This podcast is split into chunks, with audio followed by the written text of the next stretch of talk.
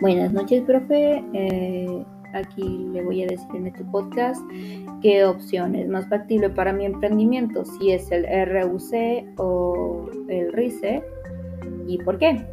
Eh, para mí es mejor el RICE, ya que primero, como dije, para mí es más organizado y segundo, algo que es necesario para el RICE es que los ingresos al año no sean mayores de 60 mil entonces, siendo mi emprendimiento algo pequeño como vender pasteles, no creo que primero no tendría primero esto tantos comprantes y aunque fuera así, no creo que llegaría al año a tener una gran venta, a menos que haga un boom, pero no es algo que podría pasarme, así que esto sería algo básico para empezar mi emprendimiento. Entonces escogería el RICE.